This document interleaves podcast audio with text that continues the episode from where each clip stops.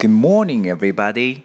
This is David speaking. 大家好，我是 Dave 老师，欢迎来到乐成宏恩线上口语团 A 组，Day three hundred and seventeen.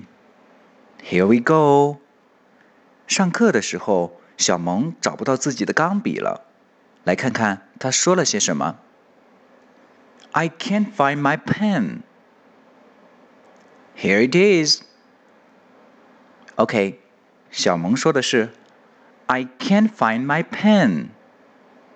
OK, I, I 我 can't, can't find, find 找到。连读的时候，这个的的音可以略读掉。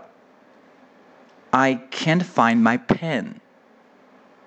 OK，小心的回答。Here it is.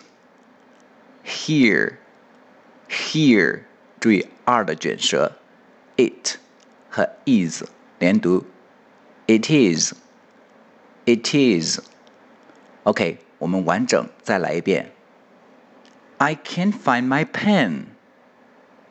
Here it is. That's all for today. See you next time.